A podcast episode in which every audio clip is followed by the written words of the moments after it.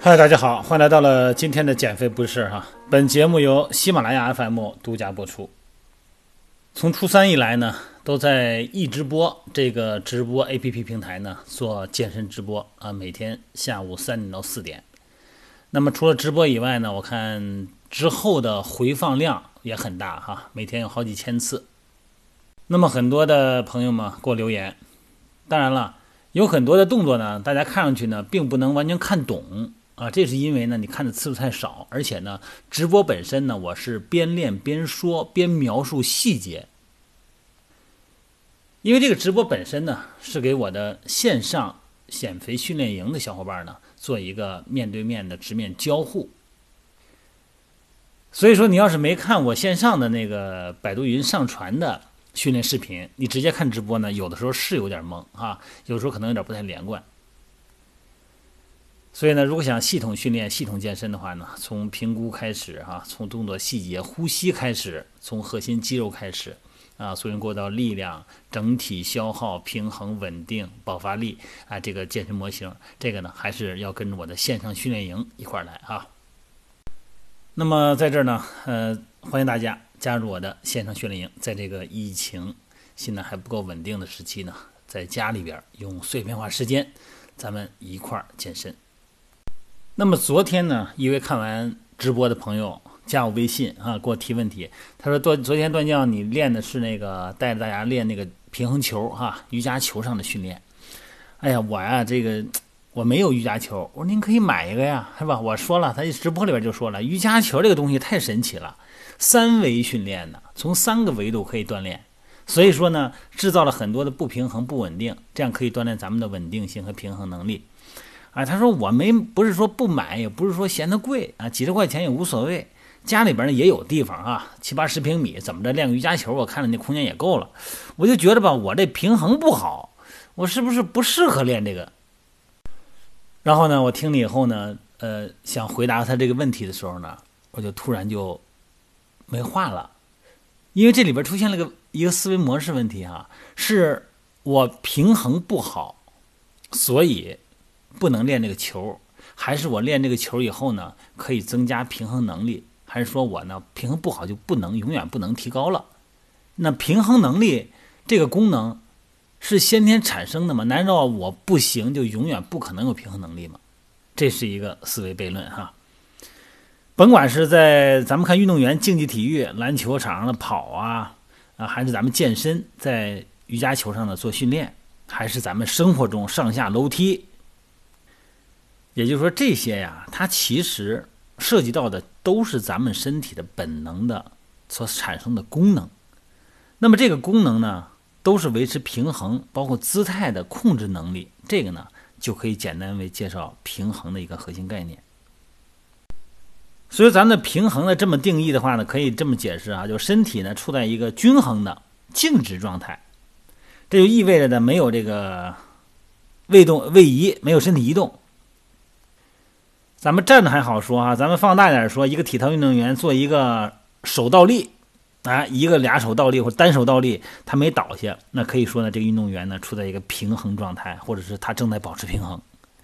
那么这是一个静态的，那动态呢，就是咱们在移动状态下改变方向、拐弯、骑自行车啊，这种静态状态下，比。连贯起来的静态呢，要更复杂的状态，其实就是咱们生活中的走路嘛，是吧？走路啊，跑步啊，呃，突然走走路一拐弯，那喊你转身这些呢，包括速度、耐力、柔韧性和力量等等这些神经肌肉能力，对动态平衡就产生了特别大的影响。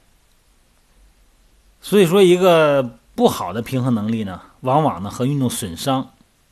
我说的是运动损伤，不是运动员的损伤啊。咱们普通只要涉及到动态的环境下产生的损伤，都有可能联系在一起。所以说，所谓平衡，他想实现这个平衡呢，需要内部和外部的因素啊，让身体的重心保持在支撑面上啊，上方。那平衡呢，经常呢，哎，好像被大家理解成一个静态过程，但是平衡呢，它其实是。涉及到多重的神经啊通路的一个动态过程，维持身体一个姿势，这是一个综合过程。那么这样的话呢，需要一个很好的肌肉的平衡，肌肉的长度和张力的关系。那么咱们关节的运动学，它有正确的关节的运动模式吧？啊，还有咱们的眼睛通过视觉的输入、耳蜗前庭的输入和本体感受的输入呢，哎，来通过这些，让我们感知产生神经的肌肉效率。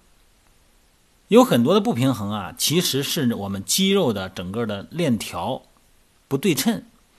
你比方说，在做体态评估的时候。在线上哈，通过微信评估也好，线下评估也好，其中有一个评估呢是平衡测试，啊，两个手抬起来，然后呢把一条腿呢呃抬高，大腿平行地面，闭上眼睛，保持。那这个时候呢，他单腿平衡的时候呢，他其实涉及到的不光是眼睛没有参照物了，更主要的呢，它产生不平衡的原因啊，可能有的人能撑十几秒、二十秒没问题，有的人呢他可能三秒、五秒。他必须的就得落地了，因为他要摔倒了。这里边有一个很大原因是身体本体感受能力先不说哈，还有一个原因是我们的肌肉的长度，我们的肌肉的左右不对称导致的。那么本体感受呢，一旦在不对称情况下呢，又不能及时的反馈，那么导致了你平衡失稳。所以说不平衡的问题不仅仅是你神经感受的问题，还有一个问题呢，就是你的肌肉张力不平衡的问题。那左右两边松紧不一样，你当然会往紧的那边被拉走。你想哈，咱不说站立平衡，就是你走路有时候咱说摔跟头，特别老年人有时候摔跟头了哈，这个呢有神经控制问题，还有一部分原因呢是肌肉萎缩、久坐不动造成的。你老坐着不动，或者说老局部的不对称的身体姿势，那这个肌肉一旦张力不平衡，你的动作起来。活动起来的时候，它这个肌肉激活的一个先后顺序就变了。本来应该是臀部发力的，可能是大腿后侧发力了，这就所谓的原动肌的激活会变慢。协同肌本来负责协助的、协助、协助负责稳定的肌肉呢，又代替了原动机，这就叫所谓的协同主导。还有一个问题影响你的稳定性，就是关节的功能障碍，那也会导致肌肉呢被抑制。关节功能障碍呢，会导致咱们的关节损伤、肿胀啊，包括阻断从关节韧带和肌肉呢感受器向中枢神经传递信息的能力。这就意味着，呃，临床上明显的本体感感受障碍。这个现实的案例，比方说，呃，发生在踝关节脚踝扭伤啊、膝关节韧带损伤和下背部疼痛以后，对中中枢神经的感觉反馈就会改变。所以说呢。肌肉的张力就是松紧和它的力量和它的控制力不平衡，关节的功能障碍，包括疼痛和肿胀，都会让你的平衡能力受到影响。它可不光是神经问题。你说我从小就神经配合不好，不是这样的，这个都是我们后天习得的，也是受到这些诸多因素影响的。我们要善于区分。所以说呢，咱们必须得分清。作为你个体的不平衡是什么原因导致的？然后呢，要进行针对性的训练或者说是治疗。你不能说哎不平衡就算了，不平衡就不平衡吧，以后会好的。你放心，你这个平衡它是一种功能，你用进废退，不用呢就永远就不行了，而且呢会越来越糟啊。这个呢平衡呢是今天的音频的主要内容，希望大家呢引起重视。